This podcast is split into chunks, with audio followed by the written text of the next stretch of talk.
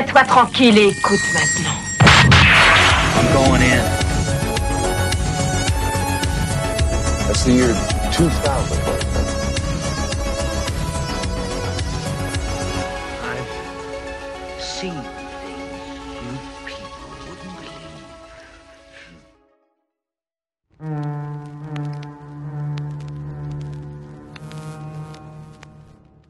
Bonsoir et bienvenue à un nouvel épisode de Betamax Break Room.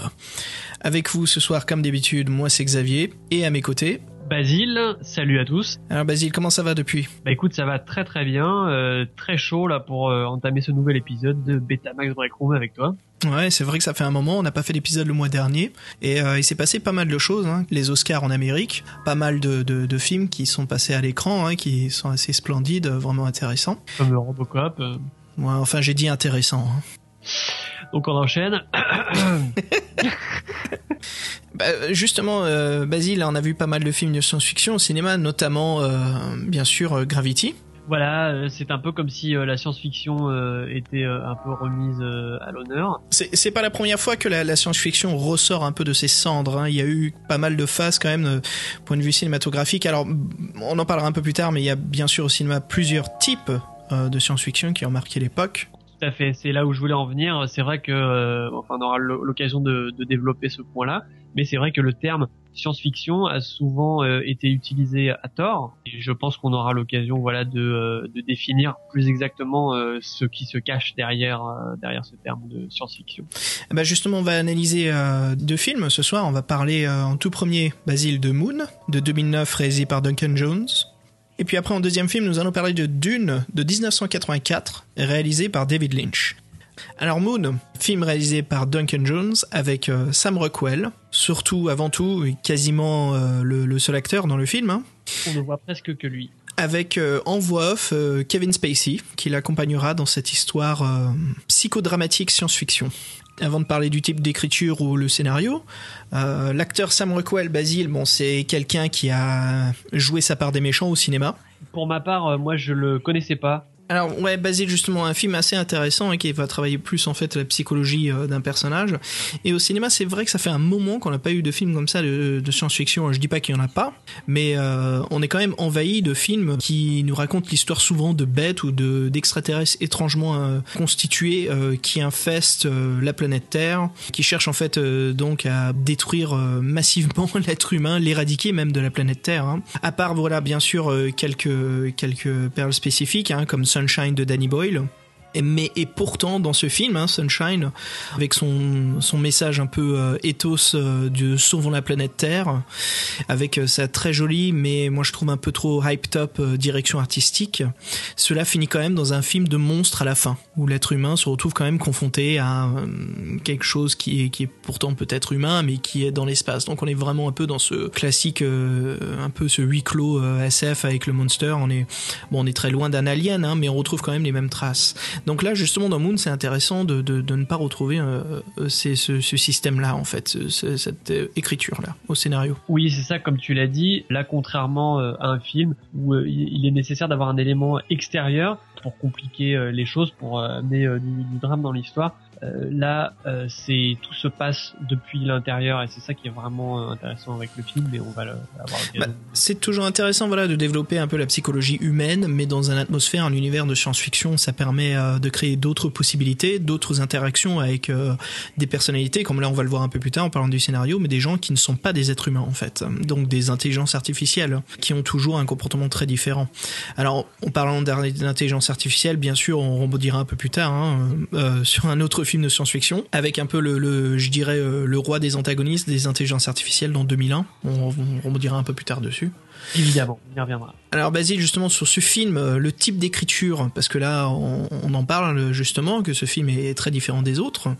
Alors pour décrire un petit peu, moi je trouve que euh, l'histoire de Moon, pour faire simple, c'est une histoire d'un astronaute qui commence à se détériorer mentalement sur ses trois ans de passage solo euh, sur un site euh, minier lunaire. Et pourtant, sa mission arrive quasiment à sa fin. Et c'est là où euh, c'est un peu un retour à une, sorte de race antérieure de science-fiction que je dirais c'est la technosceptique, un peu l'isolation spatiale. Comme je disais, c'est l'espace psychodrame. Alors quand je dis l'espace, c'est un peu le- l'espace spatial. hein. C'est le space psychodrame. Euh, une autre forme d'écriture, hein, du space opéra, où là on va se concentrer plus sur euh, l'évolution d'un être humain qui court un peu vers la folie ou qui euh, voit justement des modifications de son corps. Tout ça dans une atmosphère de SF où justement on peut pas anticiper les changements. On ne les connaît pas, tout est nouveau. Alors je t'invite justement à définir un petit peu plus ce qu'est le cinéma de, de science-fiction, qui est euh, un terme euh, souvent galvaudé. Bah justement, on va sauter dessus, Basile, hein, comme tu me proposes. Alors, la science-fiction, qu'est-ce que c'est? Alors, avant tout, c'est un genre narratif qui est structuré en fait sur des hypothèses qui pourraient être le futur, qui euh, ont l'air d'avoir un support réaliste, mais qui ne le sont pas du tout, qui sont basés sur des sujets, des choses euh, qui sont fantastiques. C'est un genre au cinéma qui a une très grande vie, une très belle évolution. C'est un genre qui a aussi poussé énormément le, cinéma sur euh, sur les effets spéciaux, et c'est aussi à, ce qu'on dit hein, à Hollywood, c'est un peu le genre qui intimide toujours les producteurs. Parce que les films de science-fiction, ça va toujours être des budgets un peu plus colossaux. Pourquoi? Bah Justement parce que c'est basé sur des choses qui sont inexistantes. Donc, ce qui demande toujours beaucoup plus de, de création euh, pour la production. Tout à fait. Et d'ailleurs, on pourra revenir sur ce point-là par rapport à Moon, qui est un exemple euh, Ouais. très euh, intéressant à bien des à bien des niveaux. Et je, je fais une petite parenthèse pour dire que c'est marrant de voir que en France, là, là, je parle plus du, du cinéma américain, mais spécifiquement du cinéma français. Comme tu le sais, euh, la plupart du temps, en France, on a toujours été très frileux sur le cinéma de genre. Et justement, la science-fiction, c'est un des genres. euh, on a, on a vu le moins de films, franchement, en France. Il y en Mhm. a. Euh, Il y a des exemples Ouais, il y en a, y en a. marquants de films. Truffaut, euh, par exemple, avec, euh, avec Fahrenheit. Fahrenheit. euh, bref, il y, en a, euh, mais c'est vrai que euh, on a été souvent très frileux euh, là-dessus, alors que voilà, le cinéma américain a, a évidemment euh, produit beaucoup, beaucoup de, de films de, de science-fiction. Ben justement, après, en voyant un peu les origines du cinéma de SF, on, on peut marquer des points clés, des moments très très importants sur le changement de son écriture. Parce que bien sûr, au début, la SF, dans les années 30-40, ça reste euh, bien sûr à l'époque des films en noir et blanc énormément de films d'envahisseurs. On est basé en fait sur la peur. Euh, Bon, tout ça avait bien sûr une raison euh, d'être écrit, euh, car la condition politique à l'époque en Amérique était basée un peu sur la guerre froide, l'envahisseur un peu extraterrestre, l'envahisseur qui veut prendre la, terre des êtres humains. Donc il y a eu tous ces scénarios comme ça. Ça revient aussi à la guerre froide avec tout ce qui est les espions. Donc tous ces films où les extraterrestres en fait se cachent parmi les êtres humains. On peut parler bien sûr de l'invasion des profanateurs. La domination de l'extraterrestre comme euh, la guerre des mondes. Mais euh, dans le cinéma euh, moderne, donc je parle bien sûr à partir des, des années 70 où il y a eu un, mouvement massif de, du changement à l'écriture, surtout ici dans la science-fiction, c'est là où on peut voir que la forme d'écriture s'épanouit pendant un certain temps après que Stanley Kubrick a démontré ses possibilités euh, avec son film 2001, l'Odyssée de l'espace. Et puis après, euh, cette écriture-là euh, s'est complètement éclipsée quelques années plus tard, hein, bien sûr, après le film. Et puis il y a eu, après, en 77, il y a eu Star Wars, qui a justement joué un énorme rôle dans l'écriture science-fiction, qui a même inauguré une ère de cowboy dans l'espace. On est dans le space western. On reprend un peu les bases du western, mais tout ça, bien sûr, dans un univers euh, science-fiction. Et puis pourtant, l'approche psychodrame avait des adhérents. Donc le psychodrame, voilà, ça on peut le voir dans 2001, l'Odyssée de l'espace. Et ses adhérents, bien sûr, c'était euh, Silent Running, qui était en 1971, avec euh, Bruce Dern et trois petits droïdes. Et très intéressant ce film, car euh, cet homme, avec ses trois robots, en fait, qui s'occupe de, de garder en vie euh, les dernières ressources naturelles de la planète Terre dans gigantesques dômes avec euh, un talent in- incroyable sur les matte paintings. Ou aussi on peut parler hein, du cinéma en Europe de Solaris en 72 de Andrei Tarkovsky, pas du, du remake hein, de Steven Soderbergh, qui avait justement un équipage euh, affolé euh, sur une station spatiale qui subissait des, des épisodes hallucinatoires hein, et qui réalise lentement que qu'elles sont euh, causées par euh, la planète qui, qui sont en train d'orbiter. Donc voilà, on voit bien euh, ces deux genres d'écriture qui influencent et qui jouent quand même massivement ce qui sort au cinéma, ce qui est développé dans les studios. Mais on distingue bien ces deux types de SF. Tout à fait. Et comme tu l'as, très bien dit, c'est vrai que c'est quand même vraiment ces deux films-là, 2001 Odyssée de l'espace et Star Wars, qui ont vraiment été des marqueurs euh, dans l'histoire du cinéma. Il y a eu d'autres évidemment, d'autres films de science-fiction qui euh, ont marqué leur temps, ça c'est évident. Oh, Bah oui, on a le, le classique polar, euh, enfin le film noir science-fiction comme Blade Runner aussi qui a beaucoup marqué, euh, qui Bien a créé sûr. un peu cette transition de comment on peut reprendre un style d'écriture, le polar, hein, le film noir, et comment l'adapter dans un univers de science-fiction.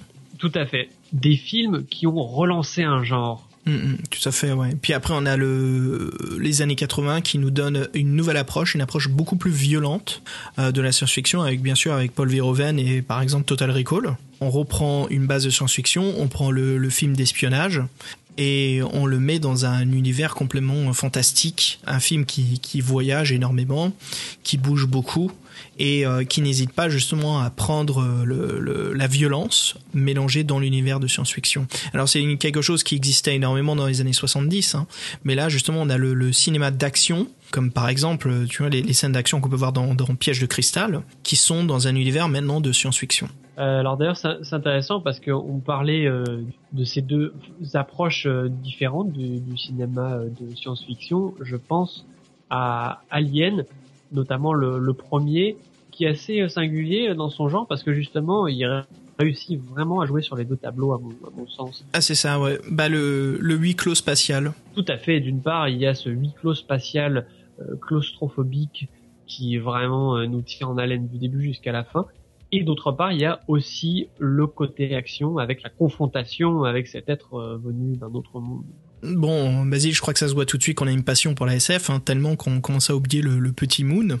C'est vrai, voilà, on, on part facilement dans des digressions. euh, un film en appelle un autre. euh, Mais bon, voilà, voilà ce que ça nous fait de voir Moon, en fait. Ça nous rappelle un moment très précis du, du, du cinéma d'SF. Et euh, Basile, moi, je trouve que Moon, c'est un film, en fait, qui ne fait pas hommage, mais j'ai l'impression quand même qu'il s'inspire des, des codes euh, des années 70 de la science-fiction. complètement. Et là, euh, je dois dire que tout de suite, on, se rend compte de ça à travers l'aspect visuel du film. Même si euh, tout est très réaliste, hein. enfin, les, les décors sont pas du tout fantaisistes, bien au contraire.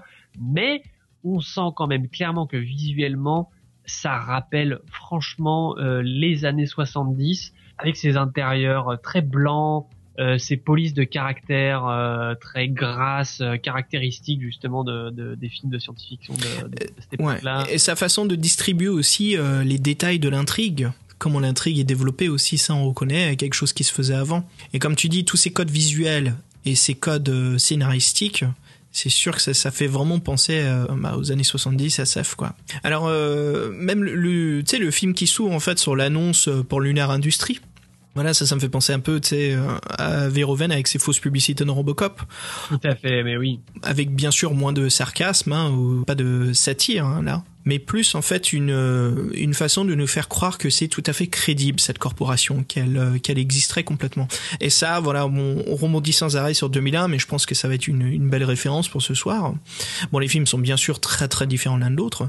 Je rebondis sur 2001 parce que on nous avait montré l'évolution de la technologie qui était réaliste, comme par exemple euh, ce qu'on fait aujourd'hui sur Skype, l'appel vidéo qui était démontré dans 2001 de lycée de l'espace, qui était vu comme quelque chose de complètement euh, fantastique, mais dans le film qui était démontré euh, euh, comme un élément de, technologie complètement possible, quelque chose qui était très réaliste. Et là, c'est ce que je vois dans, dans, dans Moon, c'est tout ce qui est représenté autour de nous, l'histoire, tu sais, de l'hélium 3, euh, ce gaz précieux qui offre euh, apparemment une source inépuisable d'énergie euh, propre pour la Terre. Tout est, est mis en place, tout est euh, un peu, euh, tu sais, encadré pour la, la crédibilité du, du film. C'est ça. Alors c'est intéressant hein, parce que euh, justement, ça c'est euh, le côté purement science-fiction, donc le vrai côté science-fiction si je puis dire, c'est-à-dire le côté anticipation, c'est l'invention au scénario de cette euh, source d'énergie qu'il faut aller chercher sur la Lune. Tous les autres éléments du film euh, sont parfaitement euh, réalistes, c'est pas le mot, mais disons que ça pourrait très bien euh, être quasiment documentaire. Moon est presque un film documentaire euh, quelque part, et c'est euh, quasiment le seul élément, cette source d'énergie qui là sort de notre réalité en tant que en tant que spectateur. Mais tout est tellement cohérent que bah, finalement, euh, c'est presque une surprise de, de, de temps à autre de reprendre conscience que il est question de cette source d'énergie euh, qui n'existe pas dans notre monde réel. Ouais, il y a, y, a, y a, beaucoup de liens avec ce que nous vivons actuellement, hein, comme euh, Sam et son contrat. Euh, voilà, le, le, le fait d'être euh, sous l'emprise d'une méga corporation. Hein, bon, ça aujourd'hui, euh, voilà, certaines façons, enfin certaines entreprises où l'on travaille, on ressent ce poids-là, quoi. Hein. On est la petite fourmi qui travaille dans la fourmilière pour l'entreprise et tout ça est représenté. Voilà, il y a ce côté politique en fait qui est représenté dans le film et qui marche, qui est crédible pour nous. Donc c'est facile, nous en tant que spectateurs, de s'identifier à Sam dans le film. Mais c'est là toute la force justement du cinéma d'anticipation de manière générale, c'est qu'en en extrapolant quelque chose qui, euh, qui existe à une échelle réduite dans notre monde, euh, cette extrapolation justement va frapper euh, l'imagination et, et, va avoir une, vraiment une résonance très particulière. C'est vraiment vraiment ce qui fait toute l'efficacité, je trouve, de, de ce genre cinématographique, de ce genre d'écriture. Alors le, le, personnage de Sam Basile, on voit son évolution. Son arc d'évolution de personnage est vraiment intéressant. Personnage qui est quand même début un petit peu désorienté, hein. voilà, qui avance par petits mouvements, qui fait son travail, qui est complètement isolé sur la lune, tout seul. On sent qu'il est complètement dans une routine. Complètement, ouais. Et ça, on le sent aussi dans sa construction de sa maquette. Ah voilà, oui. C'est un peu comment il peut se rendre compte du temps. Eh ben, en construisant une maquette. Et il peut se rendre compte que vu la taille de sa maquette, vu ce qu'il y ajoute, il se rend compte qu'il passe un sacré temps sur cette station, quoi. Et ça, c'était une belle trouvaille euh, visuelle, justement. On voit un Sam qui désespère de rentrer chez lui, où on voit en fait qu'il attend chez lui justement sa femme et sa jeune fille. Il ne peut communiquer que par message sur bande vidéo. Mais bon, au moins une bonne chose est là pour lui, c'est non seulement cette maquette, mais aussi euh, l'interactivité qu'il peut avoir avec l'intelligence artificielle, une sorte d'émoticône inspiré complètement de HAL de 2001 nommé Gertie. Et donc là, euh, avec euh, le talent euh, audio de Kevin Spacey. Tout à fait. Alors on note à ce sujet que contrairement à 2001, l'ordinateur, l'intelligence artificielle était vraiment le support d'un questionnement métaphysique profond. Là, c'est vraiment avant tout un personnage qui va permettre d'avoir des, échanges de dialogue, parce que comme il y a un seul personnage dans le film, enfin pas pendant tout le film, mais en tout cas pendant une bonne partie du film, ce personnage-là est seul, donc il était important d'avoir quelqu'un qui puisse lui donner la réplique finalement, faire avancer euh, l'histoire euh, aussi. Donc on, sent bien euh, que là le, le rôle de l'ordinateur n'est pas le même. Et c'est intéressant justement l'intelligence artificielle qui est très important hein, dans, le, film de science-fiction, ça on en a pas trop parlé, mais c'est un personnage irréel qui est censé être la voix de la raison et qui est souvent corrompu parce que euh, la raison, bien sûr, euh, est sans émotion. Corrompu ou alors euh, qui est l'élément qui va empêcher le héros d'accomplir euh, bah, ce qui voilà so soit c'est une situation exceptionnelle bah, le héros doit euh, outrepasser les règles et là l'ordinateur justement qui bah, qui n'a pas d'humanité justement qui ne peut pas faire d'exception euh, l'empêche dans ses actions il y a aussi ce rôle là hein, qui est souvent mmh. joué par l'ordinateur et, et c'est intéressant tiens si on en parle un petit peu des, des IA donc voilà on a parlé de HAL hein, de 2001 qui résonne qui peut lire sur les lèvres qui est pas une, une, une intelligence artificielle maléfique avant tout hein, c'est juste une intelligence artificielle qui résonne par logique. Et bien sûr, c'est là où est tout le danger, car des fois la logique euh, ne va pas aider euh, l'être humain. Après, on a Gertie, qu'on peut voir dans Mood, qui est plus une sorte d'intelligence artificielle euh, psychologique, plutôt programmée pour garder l'être humain hein, et l'aider un peu dans, dans toutes ses émotions. C'est vrai que c'est là aussi euh, la différence, c'est que ça on s'en rend compte plutôt vers la fin du film, parce que le, le héros euh, justement est, est, confronté à, à ce cas-là, c'est qu'on se rend compte que l'ordinateur est avant tout programmé pour aider le héros, même si ça peut rentrer en conflit avec la mission, avec la corporation. Justement, j'ai trouvé que c'était assez intéressant dans ce film parce que souvent, c'est l'inverse. Souvent, justement, l'ordinateur est évidemment programmé pour sauvegarder euh, les intérêts de la grosse corporation, du gouvernement, euh, que sais-je. Ouais. Là, non. Là, c'est vraiment euh, l'allié fidèle du héros jusqu'au bout. Il est programmé pour l'aider. Et justement, on retrouve un peu ce, ce genre d'intelligence artificielle, bon, un peu plus robotique, mais dans La guerre des étoiles. C3PO et R2D2, un peu le Laurel et Hardy hein, de la science-fiction. Et c'est vrai que dans le cas des deux droïdes, euh, il y avait vraiment euh, le fameux côté euh, comic relief, comme on dit en anglais. C'était un peu un contrepoint humoristique à, à, la trame. Très important, ouais. Très. Pour euh, les aficionados comme nous de, de science-fiction, il y a des gens qui sont en train de hurler, mais ce sont des droïdes, ce sont pas des IA. Alors moi je parle avant tout les IA parce que ces droïdes bien sûr c'est une IA qui est euh, représentée euh, physiquement. Mais elles ont avant tout une intelligence artificielle. Alors intéressant de Star Wars pour les petits détails, c'est que C3PO parle du créateur. Dieu soit lui le créateur. Là c'est intéressant quand on parle d'IA. C'est là on voit qu'il y a des IA en fait qui sont un peu religieuses, qui croient en fait à un tout puissant. Et alors, ce qui était euh, vraiment intéressant euh, dans Moon, justement, bah, c'est qu'on était vraiment entre les deux. Et moi, euh, souvent, justement, je me suis demandé si euh, le fameux euh, allait être un C3PO ou allait être un HAL. Ouais, on se pose la question. Hein. Et on se pose la question jusqu'au bout parce que bah, on ne sait pas quel camp il va choisir. En fait, c'est ça, ça se résume à ça. Il va être dans le camp de la corporation ou est-ce qu'il va être dans le camp euh, du héros? En parlant de corporation, on peut parler d'une autre intelligence artificielle, bon, à un rôle un peu plus petit, mais on peut parler de Maman dans Alien. Ah oui, très important. Alors Maman, c'est une intelligence artificielle qui n'a pas vraiment accès à énormément de, de, possibilités, hein, de commandes. C'est avant tout une voix qui indique plutôt la situation mais qui a quand même pourtant sa propre intelligence. Et en cas de problème dans le vaisseau, là, on se rend compte qu'elle fait des choix. Et c'est là, bien sûr, où Ripley se retrouve entre deux antagonistes, non seulement l'alien cherche plutôt à, à se nourrir de son corps, mais aussi maman qui l'empêche euh, de survivre, de s'échapper du, du vaisseau, du Nostromo. Ah oui, c'est ça, c'est que là, là, la pauvre est prise vraiment entre Carib et Scylla. D'un côté le monstre et de l'autre côté, eh ben, un autre monstre, puisque l'ordinateur euh, ne va pas euh, la, la laisser vivre. Alors intéressant, c'est ça, c'est une entité extraterrestre, et puis l'autre qui est vraiment la, la création de l'être humain. Et puis euh, c'était vraiment une petite trouvaille visuelle vraiment très sympathique d'avoir mis des petits smileys euh, pour Mm. représenter euh, les, les émotions. Alors là avec beaucoup de guillemets hein, bien sûr, les émotions Ouais. euh, de, de, de l'ordinateur.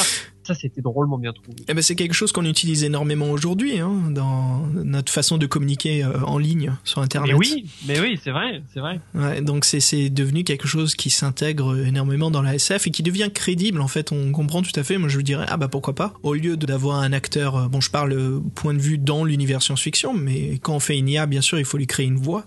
Et pourquoi pas juste afficher un smiley au lieu de, faire en sorte que quelqu'un doit enregistrer euh, différentes façons des mots. Et c'est là où encore une fois on va sauter sur Hal qui n'a même pas de smiley, qui a une voix monotone et qui est juste un énorme euh, globe, enfin une lumière rouge hein, oppressante. Très fort et c'est vrai que euh, justement comme tu le disais, ce globe rouge paraissait un peu refléter finalement le vide abyssal, le vide de l'espace. Ça reflétait très bien, euh, voilà, tout ce questionnement métaphysique, euh, l'homme qui, voilà, qui est complètement euh, perdu euh, dans, dans un univers euh, qu'il ne maîtrise absolument pas, alors qu'il se persuade euh, qu'il a le contrôle euh, de tout. Et là, euh, il a le reflet direct finalement euh, son la vacuité de son existence, son côté euh, complètement dérisoire. Voilà. Dérisoire, ouais. Justement, comme quoi dans l'espace, personne peut vous entendre crier. Eh oui, exactement. Alors justement, le, le scénario qui se développe, qu'on en parlait, hein, donc voilà, le, le personnage principal se rend compte euh, que c'est un clone, qu'il est l'outil euh, d'une méga corporation. C'est quelque chose aujourd'hui dans, dans le monde que nous habitons, hein, le 21e siècle, qui n'est pas quelque chose de nouveau mais quelque chose où on parle souvent de ça, quoi, le l'abus des, des corporations, le manque de considération euh, dans le comment dire dans les droits humains, et c'est un sujet qui, est- très vivant aujourd'hui dans la, politique actuelle, dans le monde que nous vivons.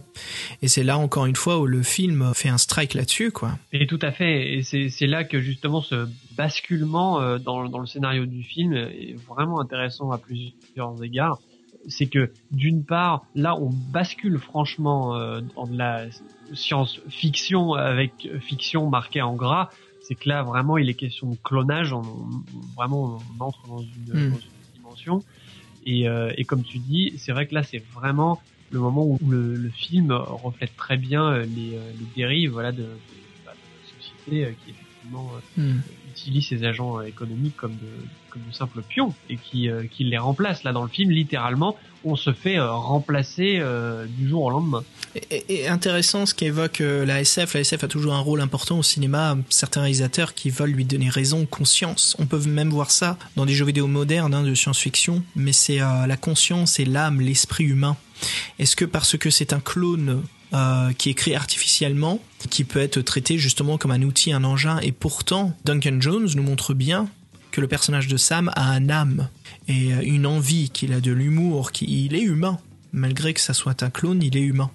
Encore une fois, on se pose la question homme ou machine, qui où on finit par se poser des questions de nous-mêmes, en fait, sur des sujets qui sont encore euh, au jour d'aujourd'hui, même pas, hein, qui sont quasiment réalistes, mais sur le clonage. Là, effectivement, là, on rentre dans toute euh, cette euh, dimension euh, très sensible de, de l'éthique qui a été euh, bafouée euh, tellement euh, par, euh, par le corpus scien- scientifique hein, depuis euh, euh, euh, deux, trois siècles, peut-être on va, on va dire ça comme ça. Et, et alors je, je reviens, je reviens sur euh, donc euh, ce point euh, du, euh, du clonage. Euh, ce qui est très intéressant aussi au moment euh, où on réalise que le héros qu'on avait vu jusqu'ici est un clone, euh, c'est que là, tout d'un coup, les rôles euh, sont inversés aussi euh, quelque part. C'est que jusqu'ici, euh, le, le héros humain s'opposait à l'ordinateur. Il y avait Mhm. d'un côté euh, la, la créature euh, de chair et de sang douée d'émotions et face à la machine, euh, bon, je vais dire la machine froide, pas si froide que ça finalement parce que euh, il lui sera, euh, ce sera un allié fidèle. Mais en tout cas, voilà, il y avait cette opposition qui était euh, très euh, nette et tranchée. Et à partir du moment où on réalise que c'est un clone, alors là, tout est remis en question. Mm, mm, mm. Parce que là, là, bah, c'est plus un simple humain. Même si ce sera pas euh, expliqué particulièrement dans le film, on comprend quand même que euh, euh, c'est euh, l'objet, euh, ce clone, c'est l'objet euh, d'une d'une création euh, artificielle avec une, une mémoire euh, qui lui est euh, implantée. Il n'est pas né euh, fœtus, il ne s'est pas euh, développé euh, pendant euh, 30 ans. euh, il a été créé vraiment artificiellement. Donc là, le basculement est intéressant à ce niveau-là aussi. Pour aboutir un petit peu sur notre discussion euh, de Moon, je dirais que c'est quand même un, film très intéressant à voir. C'est voilà, c'est pas un, je veux dire des scénarios de clonage, on en a vu plein dans la science-fiction. C'est pas quelque chose de nouveau. Par contre, je trouve que Moon est très intéressant parce que ça nous replonge dans une époque où le cinéma de science-fiction était euh, produit d'une autre façon. Exactement. Et alors c'est là qu'on va pouvoir entrer justement sur le euh, sujet de la production de ce film et notamment de son budget. Incroyable. Alors, quand on voit des films de SF, on se dit souvent oh, au-delà de 100 millions, 75 millions peut-être, mais là, Moon, seulement 5 millions de dollars. Rien. Rien, voilà, pour les gens qui connaissent pas tout à fait bien la, taille des, budgets, je vais vous donner un exemple. Un blockbuster hein, de l'été dernier, hélas, qui a pas très bien marché, c'est le Lone Ranger, qui a coûté 215 millions de dollars. Ce n'est pas un film de science-fiction, c'est euh, le cinéma le moins cher à la base, c'est le western. C'est pour ça qu'à une époque, il y avait énormément de western au cinéma, c'est parce que ces films coûtent rien. Les décors sont faciles à trouver, c'est facile à produire. Voilà, c'est juste une question en fait de transporter le matériel de A à B. Et là, la science-fiction, le cinéma de science-fiction, c'est quelque chose qui a toujours coûté cher. Et bien sûr, au fur et à mesure des années, les budgets euh, grimpent, bien sûr. Hein, ça, avec le temps, de toute façon, la, valeur de l'argent, mais aussi euh, comment les films sont produits. Et l'exigence du public, ça c'est un point important. Parce que c'est vrai que le, cinéma de science-fiction a quand même toujours été associé au cinéma euh, de série B. Et c'est vrai qu'on on, on ne compte plus euh, les films euh, qui se sont un petit peu ridiculisés par euh, le côté pauvre euh, de leurs effets spéciaux, leurs décors. C'est très facile de faire un film de science-fiction très cheap qui tient pas la route visuellement. Donc Ouais. D'ailleurs, à l'époque de Star Wars, c'est vrai que c'est ça qui a probablement refroidi plus d'un producteur. C'est qu'en lisant le scénario, ils étaient persuadés que ça allait être un énième film de série B, euh, voire Mhm. Z. Un, un peu le même cas qu'on a eu avec Alien, de toute façon. Hein, quand Dan O'Bannon a écrit le script, c'était vu comme un huis clos, euh, voilà, de grindhouse, euh, en fait, science-fiction, hein, d'horreur. Voilà, ce sont bien sûr, comme on disait plus tôt, hein, c'est des films qui ont marqué un peu l'évolution. Mais là, voilà, les budgets de SF, souvent, ce qu'on va baser, c'est dans les hyper-productions. Hein. C'est des budgets qui sont là au moins entre 150 millions et 200 millions. Après, il y a des exceptions, mais ce ne sont pas des méga-productions. Il y a par exemple Dread de 2012 qui n'a coûté, je crois que c'était estimé entre 50 millions. Euh, après, on peut aller un peu plus dans les classiques de la SF. Par exemple le troisième Alien euh, de, la saga, Alien Cube, Alien 3, qui n'avait coûté 63 millions, ce qui était beaucoup hein, pour, pour l'époque, en 80, je crois que c'était 91 la production 90, 91. Le film était sorti en 92. Mais voilà, pour, voilà, on est en train de parler des chiffres. On voit que largement tout coûte minimum au moins au-delà de 20 millions. Et pourtant, la Moon est produit à seulement 5 millions de dollars. Et alors moi, ce que j'ai vraiment admiré dans le film, c'est que même si euh, on comprend très vite que c'est une production avec un budget euh, très réduit, tout de suite euh, on y croit. Et c'est ça. On y croit, ouais. Vraiment, vraiment l'aspect primordial dans un film de, de science-fiction. Pour que ça marche, il faut qu'on y croit dès le début. Alien, euh, c'était ça aussi, euh, même si Mhm. là, comme on l'a dit, c'est pas c'est pas les mêmes budgets.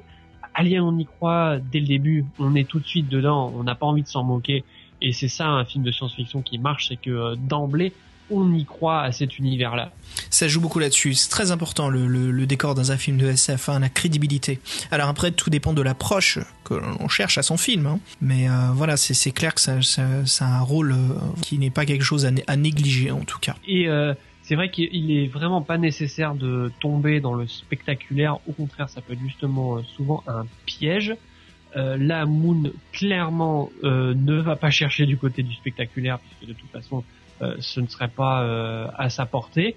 Donc, il préfère se concentrer sur l'essentiel et sur toute l'intériorité finalement de bah, du personnage et donc de, cette histoire, voilà, qui va être comme tu disais, un huis clos psychologique.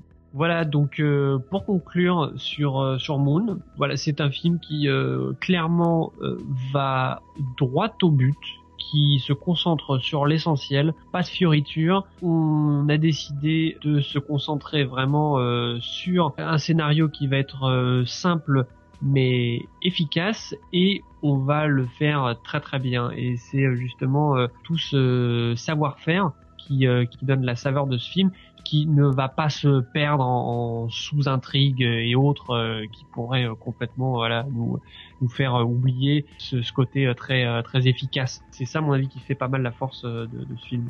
Ouais, écoute, je suis vraiment tout à fait d'accord avec toi. Pour finir, je dirais que justement, ce qui est intéressant, le fait que le film n'insiste pas sur le côté action, nous laisse le temps d'avoir cette réflexion parce qu'on on n'est pas euh, distrait euh, par d'incessantes euh, scènes d'action qui pourraient justement un peu polluer finalement euh, cette euh, cette réflexion là. Donc ça, j'ai beaucoup apprécié ça aussi. Mm. Bah justement pour finir, je propose avant de sauter sur, euh, bah, comme on disait plus tôt, le style cowboy, un peu space opéra de science-fiction, un autre Oui. genre.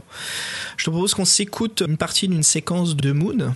Cette séquence assez désastreuse, horrible, quelque chose qui m'a beaucoup touché, moi, où je me suis vraiment, euh, j'ai ressenti vraiment euh, ce qu'avait Sam en se rendant compte que c'était un clone, c'est quand il détruit sa maquette. Ah oui, ça c'est terrible cette scène. Mm. Voilà, je te propose qu'on qu'on s'écoute ça, et puis on se retrouve tout de suite pour parler un peu de, de la maison Atréide, du baron Harkonnen, des Fremen, et bien sûr euh, que le dormeur s'est éveillé. Avec grand plaisir. À tout de suite. You take a pill, bake a cake, go read the encyclopedia You're a tough guy now? What, are you gonna stab me? No, I'm a peaceful warrior. I'm, I'm a lover. I'm not a fighter. Hey, I want to look just- underneath there. Put the knife down. No, I'm not gonna give you the my way. knife. Just What? get out of the way. I'm- Take it easy. Cause I go with the knife. Don't ever tell me what to do, okay? Ow! You let go. Let go of the knife. Don't be an asshole. Don't push me. Push me, mother. Let go.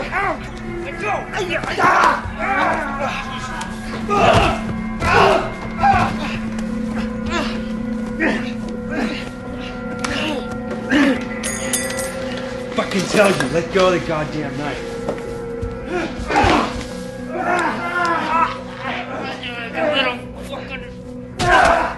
Fucking little girl, man. God damn it. No! No! Damn it! What did I tell you?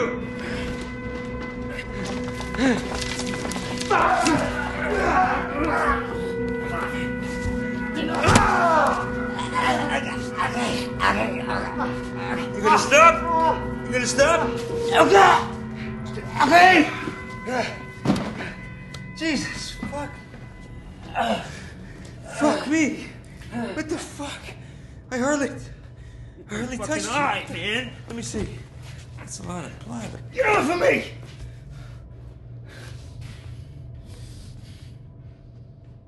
No.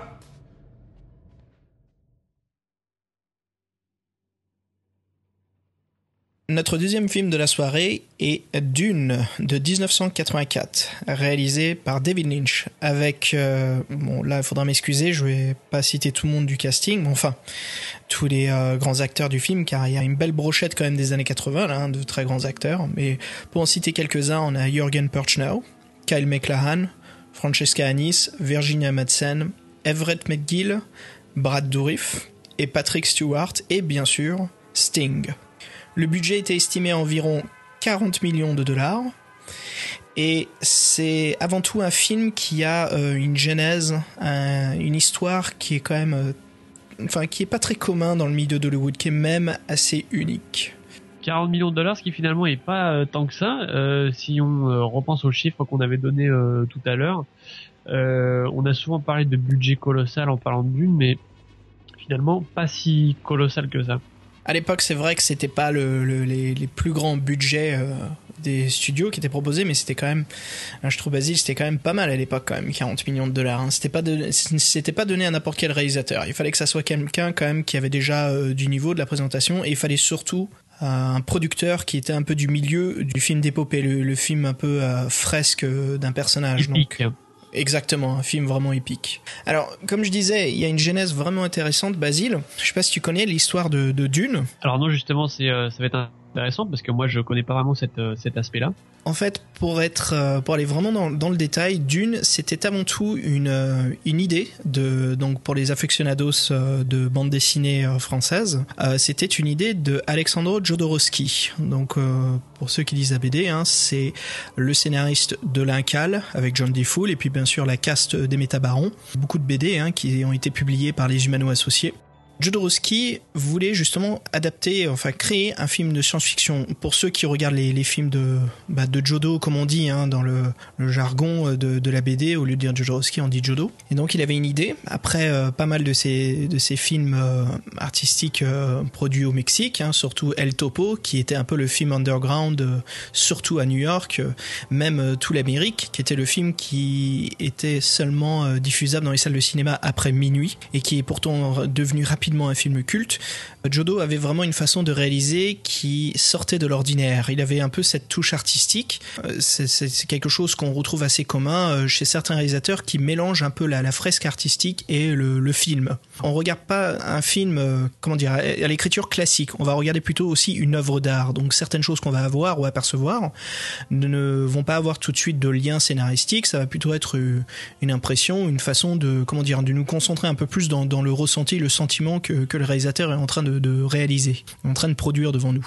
Pour faire plus rapidement, justement, Jodo voulait réaliser un film. Il voulait créer le film qui allait vraiment révolutionner le cinéma. Et pour ça, il avait choisi ce qui était le, le plus euh, massif à l'époque, hein, le plus grandiose en littérature, c'était Dune, euh, que Frank Herbert avait écrit. Et c'était un peu l'histoire, l'épopée de, de Paul Atreides, euh, qui devient après le messiah d'une planète nommée Arrakis, qui produit une épice qui peut basculer toute l'économie du monde, changer même l'évolution de l'être humain. Une grande, grande histoire de SF, un space opéra, comme on en parlait un peu plus tôt. Et voilà, Jodo s'est dit, bah, c'est parfait, c'est ça qu'il faut que j'adapte au cinéma. Donc voilà, il s'est mis avec une grande équipe, il a réuni quand même les plus grandes têtes de l'époque euh, du, cinéma de SF. Donc euh, vraiment, euh, dans l'équipe, il y avait en design, enfin en artistique design, il y avait Moebius. On avait aussi H.R. Giger, euh, Giger qui est connu. Deux hein, poids lourds. Deux, deux grands poids lourds. hein. Je veux dire, euh, Moebius qui est très connu pour ses BD en, en France, hein, et puis Jean Giraud après pour euh, Blueberry. J'aime bien ça comment Moebius est donné, enfin garde son, son vrai nom pour un peu tout ce qui est, bah, ce qui n'est pas SF. Et dès qu'il fait de la SF, là tout de suite, c'est, je suis plus Jean Giraud, je suis Moebius. Ouais, parce que c'est vrai que c'est vraiment un artiste complet qui a des univers très très différents. C'est Complètement. justifié qu'il ait des noms de plumes euh, différenciés pour euh, c'était une très bonne idée de toute façon, hein, parce que c'est vrai qu'on lit un Blueberry puis on passe tout de suite à bon c'était un peu trop tôt à l'époque, mais à l'Incal, euh, c'est pas du tout le même univers ni la même chose. hein. Et donc voilà, il réunit euh, non, seulement ces deux artistes-là, mais il réunit aussi une équipe de production incroyable hein, avec Dan O'Bannon, Dan O'Bannon bien sûr qui est le, papa de Alien qui fut réalisé par Ridley Scott. Et puis aussi un autre artiste qui était un peu le, concepteur euh, design euh, technique, donc tout ce qui était vaisseau, euh, bâtiment, qui est Chris Foss.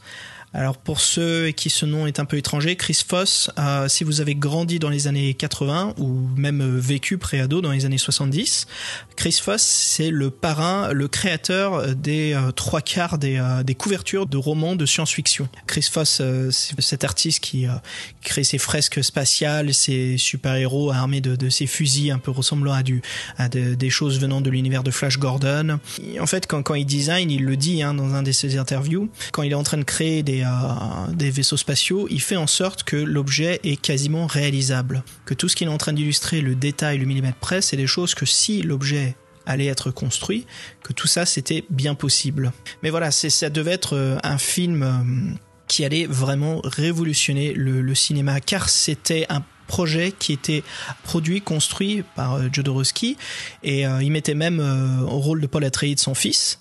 C'était une production qui était poussée par le cœur et non par le budget. Aussi, à savoir en casting, alors c'est là où ça devient dingue, Basile, l'empereur dans la version de Jodorowsky devait être joué par Salvador Dali Oh, ça alors, ah oui. et sa fille qui était donc sa muse à l'époque, euh, Amanda Lear. Aussi au casting, on avait le rôle de Faye Rota, donc là euh, dans la version de David Lynch qui est joué par euh, Sting, et dans la version de Jodo, c'était Mick Jagger. Ah oui, Mick Jagger. C'est vrai que là, c'est vraiment improbable. Alors attends, attends, c'est pas fini. Le baron Harkonnen. Essaye de deviner, parce que pour le baron, il faut que ça soit quand même quelqu'un, euh, bon, vulgairement dit, d'assez gros, hein, parce que c'était un peu la présence du rôle qui était très important. C'était ce côté de, de, le côté décadence. C'était Orson Welles. Tout le monde avait signé les contrats. Alors il y a, un documentaire là-dessus qui sort, euh, qui, bah, qui est sorti au cinéma. Pour tous ceux qui sont intéressés de voir un peu l'histoire euh, de- du Dune de Jodorowsky, je vous conseille vivement d'aller voir le docu. Très fabuleux, fantastique. Mais bon, voilà, ce soir, nous allons pas parler de, de, de ce film hein, qui, qui n'est jamais sorti, qui a jamais été réalisé. Mais c'est intéressant quand même de, de l'évoquer parce que là, euh, Bah, c'est l'histoire de ce bien- film, parce que c'est l'histoire de ce film et puis on, on sent bien que c'était vraiment un projet euh, colossal et c'est vrai que souvent ce genre de projet ils sont euh, couchés un peu dans la douleur hein, si on peut dire euh. Bah, et- et ce qui est, très important, alors bon, juste pour dire que ce film en fait n'a jamais été produit parce que bon, on le sait tous très bien, hein, la peur d'Hollywood hein, de, de de financer un film euh, aussi magistral que ça avec un casting aussi énorme, il fallait tout un budget. Tout le monde s'est dit ah, ça marchera pas, c'est pas possible, voilà. Par contre, ce qui est intéressant, c'est que vu que Jodorowsky a réuni tous ces artistes ensemble, ce qu'on voit au final, c'est euh, ces artistes ont travaillé ensemble par la suite parce que qu'est-ce qui suit le projet raté de, de, de Dune de Jodorowsky? Eh ben, il y a Alien. Et Alien, c'est deux personnes de l'équipe de Jodorowsky. C'est Dan O'Bannon et H.R. Giger. ah je connaissais pas euh, cet aspect là alors Et voilà, et donc, qu'est-ce qui se passe? Euh, bah, Le film Dune, euh, le, le- le produit, la licence, hein, tombe dans l'oubli pendant quelques, quelques années, pas grand-chose, hein, et puis après, voilà, est donné dans les mains de David Lynch, avec bien sûr à la production qui d'autre à l'époque, euh, dans les années 80, réalisait des films euh, d'épopée, nul autre que Dino De Laurentiis, et bah disons que hélas euh, le, le, résultat qui était promis avec euh, Moebius, Giger, Dan O'Bannon, tout le monde, hein, ah, c'est pas pas ça ce qu'on a. Donc pour les gens qui ont, j'imagine, hein, qui ont suivi à l'époque ce, ce, ce, ce Dune de Jodo, qui n'est jamais sorti à l'écran, ça a dû être une déception assez énorme en fait. Euh, massive, je dirais même, parce qu'on passe d'un produit qui aurait pu, je te rends compte, vraiment révolutionner le cinéma au point où, imagine, ce n'était pas Star Wars, mais c'était le Dune de Jodorowsky, quelqu'un du milieu indépendant artistique qui montre à Hollywood que, en plus, on est à l'époque où tout se révolutionne, hein, qui montre à Hollywood que des budgets d'hyperproduction peuvent être accordés à des films qui sortent complètement de l'ordinaire et qui sont, bon, bien sûr pour les comptables d'Hollywood, hein, rentables, mais surtout pour des réalisateurs et des artistes, ça ouvre des portes, ça ouvre de nouvelles possibilités. Sauf qu'il faut pas l'oublier, c'est qu'on est déjà euh, de plein pied dans les années 80 et que entre temps c'était terminé l'âge d'or du, du, nouvel Hollywood. C'est ça. Et, et qu'entre temps, bon bah voilà pour pour les les nommer parce que quand même ils ont leur responsabilité là-dedans, les fameux fossoyeurs du nouvel Hollywood, à savoir bah, surtout Steven Spielberg et George Lucas, Mhm. qui ont voilà érigé le Bah. blockbuster en George Lucas, c'est un peu le parrain Ah. du, du, d'Hollywood des, ouais, le- la révolution d'Hollywood des années 70 à 80. Lucas avec euh, Star Wars, euh, voilà, a vraiment révolutionné, recréé, en fait, créé un, un nouveau type de cinéma. et en même temps enterrer ce cinéma même qu'il voulait promouvoir avec euh, avec ces fameux euh, comparses Coppola euh, et tous les autres. Mm, mm, mm. L'American Zoetrope. Voilà. Et donc voilà, ce, donc après euh, cette, euh, cette introduction, pour vous expliquer un peu mieux euh, avec Basile ce qu'on ce qu'on a vu. Hein. Euh, Basile, toi, je crois que c'est ta première euh, séance de Dune? Alors non, je l'avais vu à l'époque en fait, mais il y a vraiment longtemps. J'étais euh, adolescent, donc là ça faisait vraiment longtemps que je l'avais pas revu, donc c'était intéressant d'avoir cette redécouverte avec un avec un nouveau euh, regard. Moi, c'est j'ai connu à l'époque, euh, avant de voir le film, on m'avait, je lisais pas mal euh, tout ce qui était humano associé, et j'ai enfin découvert Dune. Je crois que c'était une version qui passait à l'époque à la télé. Le film, j'avais trouvé ça fantastique hein, en tant que pré-ado. Et puis après, je t'admets que ça fait partie des films que je me mate au moins tous les trois ans. Et au fur et à mesure, voilà que que je me suis investi dans le cinéma, j'ai appris de plus en plus de l'histoire du Dune de Jodo. Mais j'ai eu l'effet inverse d'une génération où moi j'ai été livré d'abord, bah tous les deux, on a été livrés sur Dune et puis on apprend par la suite après que ah non, ça devait être ce film encore plus grandiose. Bon, ce qu'on a, ce n'est pas un film de série B mauvais, hein, c'est un grand film de, de science-fiction. Ah oui, qui est à part. hein, Il, il dans- a ses défauts. Le film a ses défauts et on va en parler davantage. Mais euh, ça, ça reste quand même un, un très bon film. C'est très divertissant, très amusant. L'écriture, bon là, était bien inspirée euh, d'un livre, de toute façon, qui installe une base qui est euh, indémolissable hein, sur le point de vue de la critique, parce que l'histoire de base est très forte. Et mais bon, voilà, quand, on apprend ça dans l'effet inverse, en effet, on, est un peu, bon moi, pas déçu parce que je suis quand même content. Au moins, il y a eu un produit qui a été livré. Au moins, voilà, on a Dune. Et tu vois, maintenant que j'y pense à tout ça, maintenant que je connais un peu plus toute cette histoire de, Dune, maintenant, tu vois, Basile, je trouve en fait qu'on est dans. Quand, quand je regarde Dune, là, je l'ai revu récemment pour le podcast. Euh, voilà, je vois en fait une, une adaptation cinématographique euh, qui peut pas tout contenir du roman, bien sûr, hein, ça c'est normal. Euh, la trame principale de Muad'Dib reste très fidèle au, au livre. Euh, et j'ai l'impression en fait de voir un film qui ressemble à la qualité de production, euh, je dis bien du film Flash Gordon, non la série, mais avec un appui beaucoup plus fort sur la tragédie grecque et le, la touche de David Lynch. Dune n'a pas du tout de côté pop qu'il aurait pu avoir. Il y a quelque chose de c'est un peu difficile à définir, mais je trouve qu'il y a quelque chose d'assez euh, prestigieux quelque part. euh, Il y a une fresque euh, des années 80 sur la science-fiction. C'est ce que je vois. Je vois quelque chose de très spécifique à, à mi- mi des années 80. C'est quand même un film qui me plaît beaucoup. Euh, J'aime vraiment de, le regarder et j'ai pas mal de gens qui critiquent devant moi, genre ah c'est kitsch quand même, c'est naze. Je veux dire, écoute, euh, moi je trouve que c'est super. J'aime beaucoup euh, la performance de Kyle MacLachlan qui joue donc Muad'Dib. C'est super divertissant. C'est euh, genre de film hein, quand, on, quand on parle à l'écriture du scénario qui qui marche parfaitement. Moi, je trouve avant tout que Dune, c'est vraiment pas un film ordinaire. En fait, c'est ça que j'aimerais souligner. Que- quelle que soit la vie euh, qu'on ait par rapport à Dune, euh, ça peut pas être fade, parce qu'il y a quelque chose de très riche en fait euh, dans euh, dans Dune. Et là, je parle même pas du scénario, mais vraiment dans, dans le, le traitement du film lui-même. Et puis là, clairement, là, c'est parce qu'il y avait un réalisateur derrière avec une véritable personnalité. Et je pense qu'on ne peut pas être simplement indifférent avec Dune. Euh, je pense que la première fois que je l'avais vu, par exemple, justement, j'avais senti euh, quelque chose d'un peu étrange, comme si je savais pas trop quoi penser de ce film, parce que peut-être que justement, je m'attendais à voir du space opéra à la Star Wars, qui, allait être purement divertissant, et puis là, je me suis trouvé dans euh, autre chose, quelque chose qui euh, allait un peu euh, au-delà de ça, et ça, c'est ce que j'aime beaucoup justement dans Dune, c'est ce côté un peu à part. J'aime bien ce que tu dis à ce côté Star Wars. C'est vrai que on est dans le tout le contraire de Moon, hein, au lieu du du psychodramatique. Là, on est dans le, le space opera, le, le, le western, hein, un peu comme on disait, du science-fiction. Mais on a ce côté voilà que David Lynch ajoute dans le film, qui le rend, euh, je dirais même unique dans les, les films de science-fiction. Tout à fait. unique, euh, comme ça le décrit. Hein, c'est pas euh, l'un des meilleurs ou quelque chose de, de, fabuleux qui a son propre podium, mais c'est sûr qu'il a sa propre place dans les productions et réalisations de ces, on va dire, ces 30 dernières années dans le cinéma. Alors Basile, parlons un petit peu du, euh, du type d'écriture, un peu le scénario toute cette ribambelle de personnages, surtout secondaires, parce que oh la vache, il y en a un paquet. Hein. On nous présente énormément de personnages, mais pourtant le film fait bien attention à ne pas nous pousser trop vite dans le scénario. On a bien le temps de, comment dire, digérer tout ce qui se passe devant nous. Exactement, et je pense que c'est ça qui m'a frappé le plus quand j'ai revu euh, Dune, c'est le brio avec lequel Lynch arrive à nous faire ingurgiter cette somme incroyable d'informations sans que ce soit euh, indigeste alors qu'il y avait vraiment euh, tellement de chances pour que ça le soit. Et bon, moi j'ai pas lu le, le, bouquin, toi oui. Et tu es bien placé pour savoir à quel point euh, bah, l'histoire en elle-même est déjà très dense, très riche. Ouais. Et c'était dur d'imaginer comment arriver en fait à retranscrire ne serait-ce qu'une partie de toutes ces informations et à les faire passer de, de manière agréable.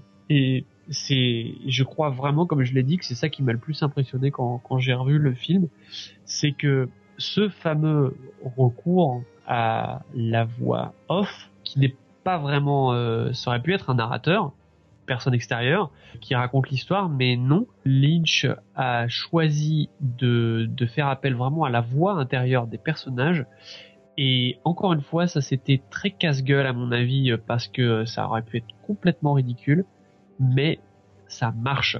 Et ça, ça m'a vraiment époustouflé. C'est que vraiment, on est complètement euh, plongé justement dans la psyché des personnages parce que on est avec eux, on ressent euh, leurs émotions et finalement, ce n'est même pas antinaturel, alors que ça pourrait l'être, d'avoir vraiment, euh, voilà, tout le temps ces, euh, ces voix off qui nous expliquent un petit peu mieux comment euh, marche cet univers, qui est le fils de telle famille, etc. Ça, ça m'a époustouflé c'est quelque chose qui, qui rend ce film unique.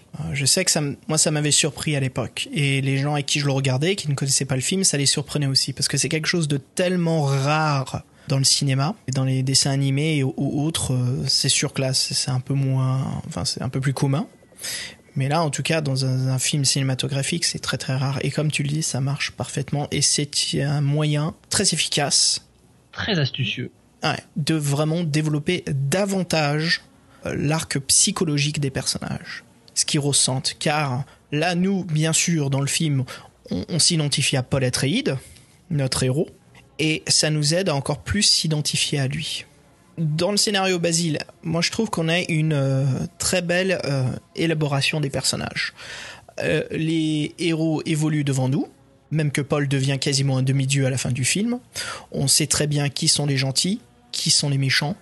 Et là, justement, les antagonistes sont reconnaissables très facilement comme les, bon, je dis bien vulgairement, les méchants du film. Hein. Encore que, je reviens sur ce point, c'est que au premier abord, on pourrait croire que justement il y a une différenciation très claire, comme tu dis, entre bah, voilà, les, les bons et les vilains. Sauf que euh, les bons euh, ne sont pas forcément si bons en fait. Quand il est question de euh, prendre le contrôle d'une planète, pourquoi est-ce que les Atreides finalement auraient plus de légitimité euh, que, que d'autres? Quand tu le regardes en fait, euh, bah, pas quand t'es ado, mais un peu plus, euh, un peu plus tard, et que tu as le temps justement d'un peu plus aiguiser ta, ta réflexion par rapport à ce genre de choses, je trouve que le film montre ça de manière assez, assez subtile. Au premier abord, oui, ça peut paraître assez binaire, mais en fait ça l'est pas. Si tu trouves que tu es des jeunes hommes dans des salles juste pour le plaisir de voir la mort devant soi. je, je, dis pas que les que les Harkonnen sont euh, sûr, il y a aucun doute, c'est les méchants. Par contraste, c'est clair que les Atreides paraissent plutôt sympathiques euh, à côté euh, des à côté des Harkonnen, ça il y a pas de doute. Mais en fait, quand les Harkonnen sont pas là, les, les Atreides sont pas forcément si sympathiques que ça. Mm, Enfin, mm, mm. c'est quand même des colonisateurs. Ils ont pas plus de légitimité que les autres. euh. C'est vrai que la, la, mise en jeu justement de ces deux familles, hein, la, la planète Arrakis d'une, euh, l'épice, comme on dit dans le film, let the spice flow. Ce qui est quand même un, un, point très important et la mise en jeu de ces deux, deux familles qui, qui, les rend vraiment euh, intéressantes à suivre. Tout à fait. Et puis euh, là, c'est vrai qu'on se rend compte vraiment dès le début du film, ne serait-ce que par le choix des plans, de la musique, euh, de la de Même la couleur des planètes, je veux dire, les, les Atreides sont sur une planète où il fait pleuvoir, il fait gris.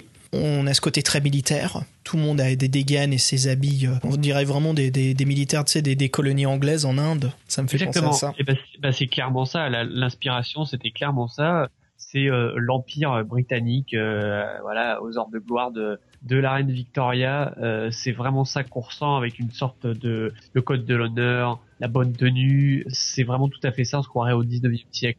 Sans manquer de respect hein, à, tous les grands fans de, Dune, après avoir lu les deux principales histoires de, de Dune, Frank Herbert, il manque énormément de choses. Mais là, on parle de 800-900 pages, ce qui est normal. Mais je trouve que l'essentiel est gardé et marche est quand même bien efficace. Et les personnages, c'est difficile, on peut pas mettre tout le monde, mais les personnages principaux quand même autour de, de Muad'Dib sont présents.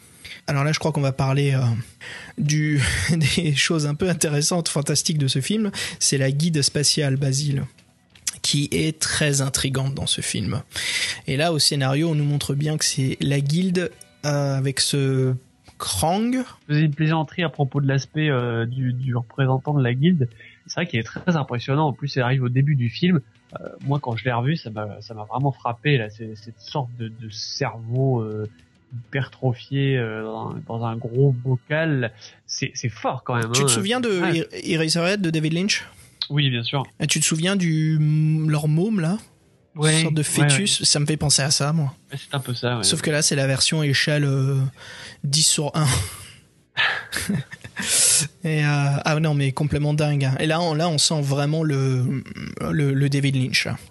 Mais voilà, pour finir un peu les, un peu les, points de vue, les points forts du, scénario, hein, on voit bien que tout est mis en scène pour le, prophète de la planète Arrakis, Muad'Dib. Le ton très prononcé à l'écriture sur euh, ce, grand combat de fin hein, qui, qui est mis en place pendant tout le film entre Paul et Faye. Oui, et puis surtout, euh, ce que ce que j'avais commencé à dire tout à l'heure, c'est que dès le début, euh, on sait tout de suite qu'il va s'agir vraiment. Euh, tu employé le mot euh, fresque, donc c'est ça la fresque épique. Moi, j'irais jusqu'à dire, euh, on est presque dans le domaine du mythe. On sait euh, que va nous être contée une légende euh, qui va être euh, contée encore pendant des, des millénaires.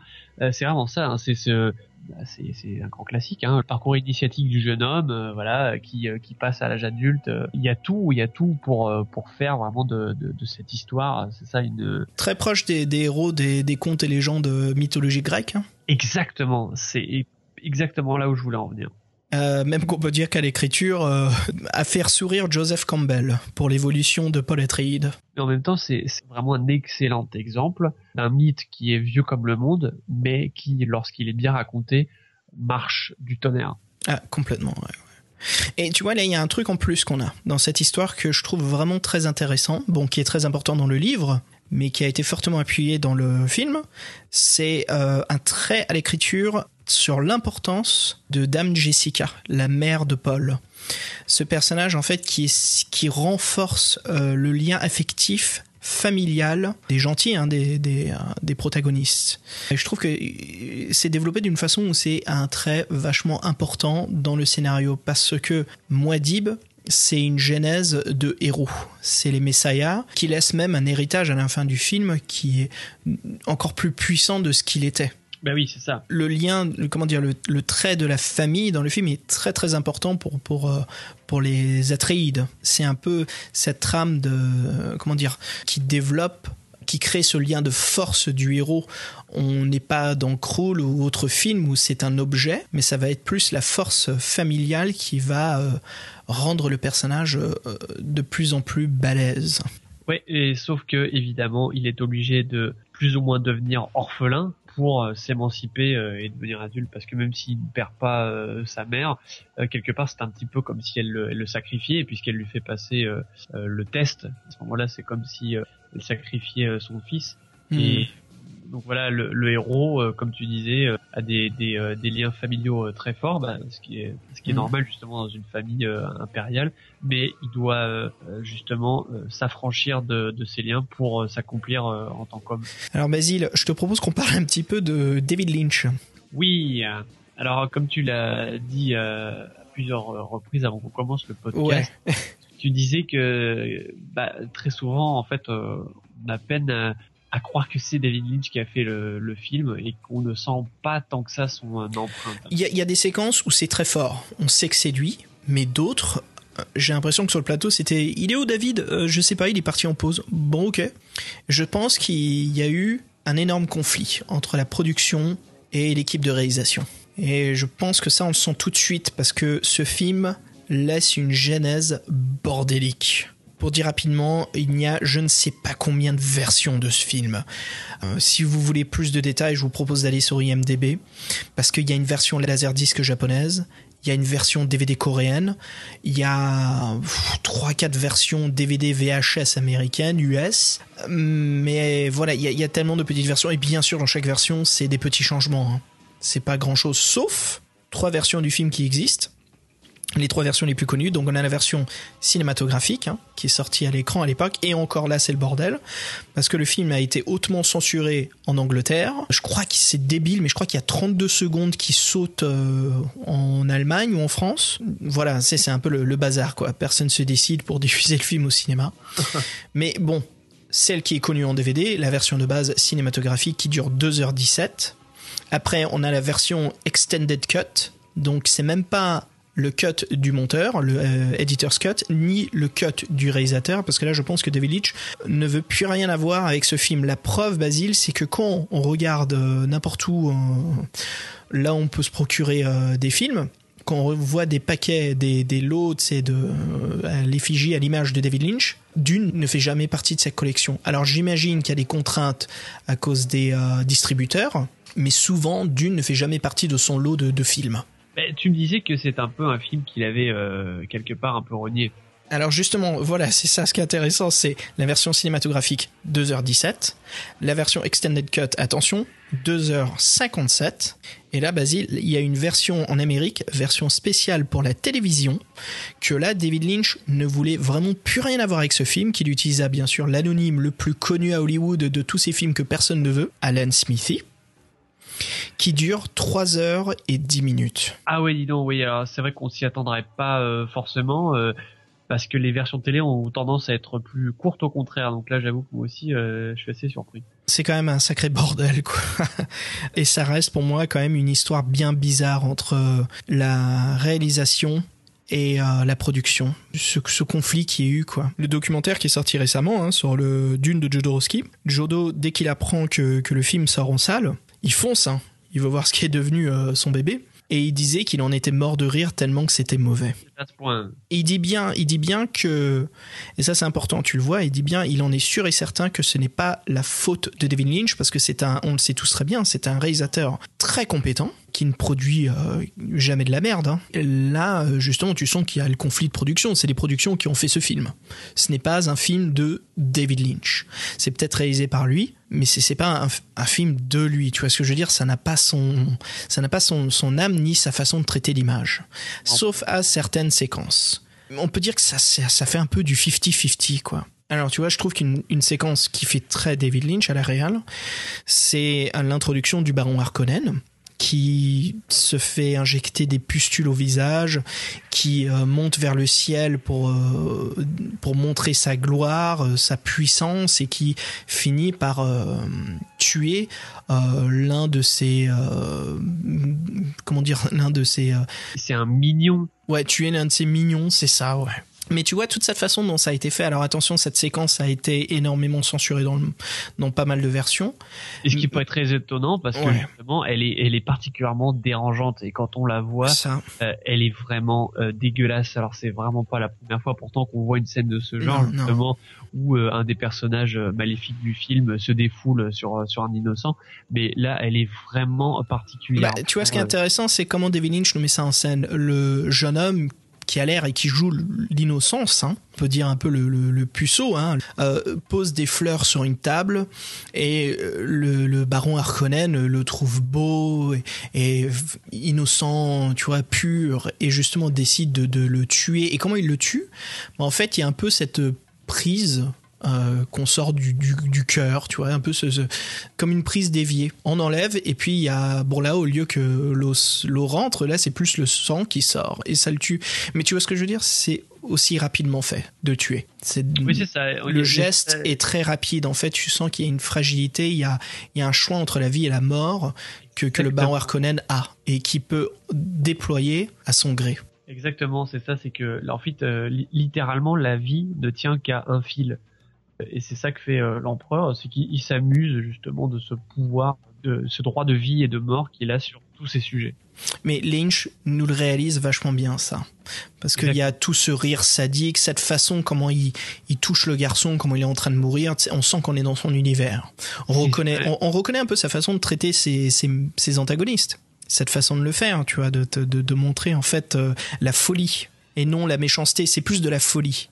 C'est ça, et c'est sale et dérangeant. Je trouve qu'on a cette même folie de David Lynch qui reproduit dans Blue Velvet quand euh, Kyle McLaren monte euh, tu sais, dans cette voiture et qu'on voit à l'arrière Dennis Hopper euh, en train de respirer ce, ce masque à oxygène et qui, qui nous montre plus en fait de, de la folie que, que de la méchanceté. Il y a d'autres séquences aussi où je trouve que c'est il y a ce côté très lynchique, si je peux me permettre. Cette séquence où Paul Atreides, avec la révérende mère Bene Gesserit, euh, doit mettre sa main dans une boîte. Donc c'est un peu le test d'épreuve du héros C'est ça. de test de volonté. Et là, je trouve que c'est voilà, encore une fois, je reconnais un petit peu la façon dont Lynch traite le sujet. Et là, on appuie vachement la, la voix intérieure, hein, la voix off. C'est très psychologique. euh, Et c'est très personnel ce qu'il est en train de vivre. Car la personne qui lui fait passer le test lui colle le gomme jabbar, euh, donc ce fameux poison de l'univers d'une, à la gorge, et qui lui donne nul autre choix euh, que de souffrir. Et voilà, là aussi, je trouve que c'est très Lynch. Mais après, il y a d'autres séquences où je n'ai pas l'impression de voir un film de David Lynch.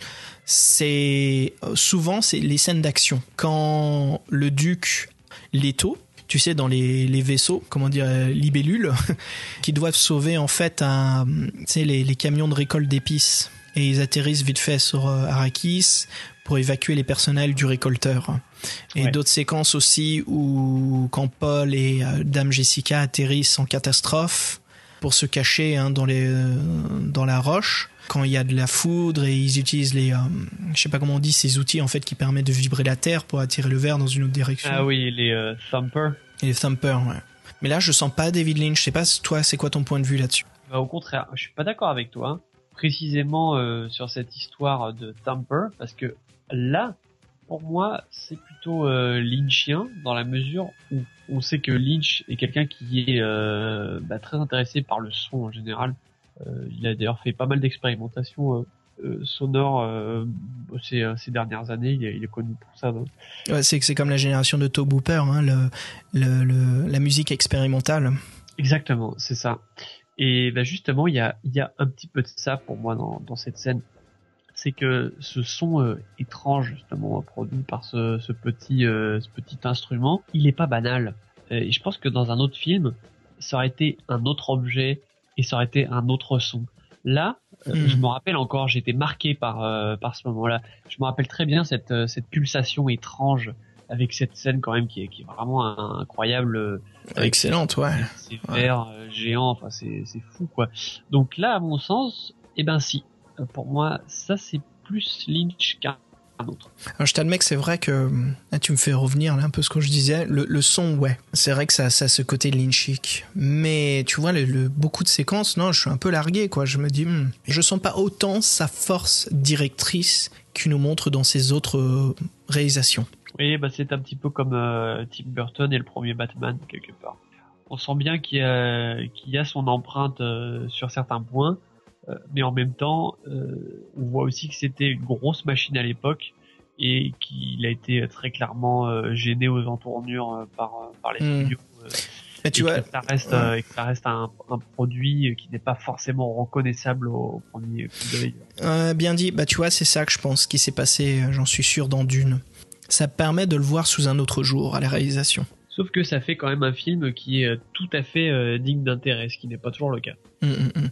Et pourtant, tu sais, on est, il y a, il y a pas mal de gens qui seront prêts à nous débattre là-dessus, hein, parce que moi, je, je connais pas mal de, de mecs avec qui je parle. Des fois, d'une, j'ai l'impression que c'est le, le, le rejeté euh, du cinéma de science-fiction, quoi. Et je comprends pas. Je me dis, c'est pas si mauvais que ça, quand même. Qu'est-ce qui se passe là?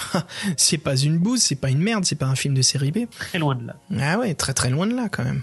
Je te propose d'écouter la séquence où Paul Atreides confronte enfin Faye. Try looking into that place where you dare not look. You'll find me there staring back at you. You mustn't speak! I remember your Gom Jabbar. Now you'll remember mine. I can kill with a word. And his word shall carry death eternal to those who stand against the righteous. The righteous! There is a Harkonnen among you. Give the Harkonnen a blade, and let him stand forth. If Fade wishes, he can meet you with my blade in his hand. I wish it. This is a Harkonnen animal. Let me. Please, my lord. The Emperor's blade.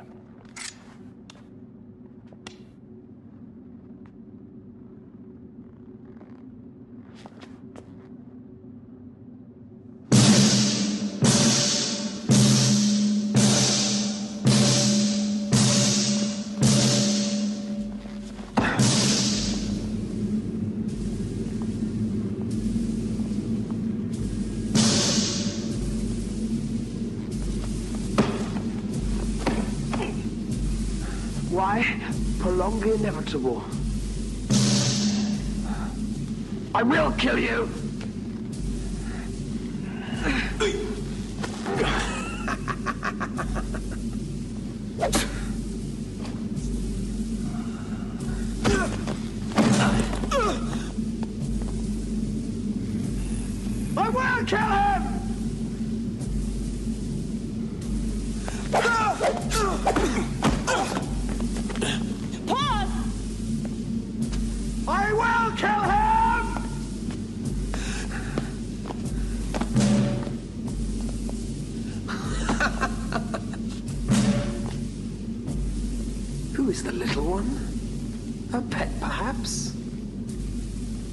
Deserve my special attentions?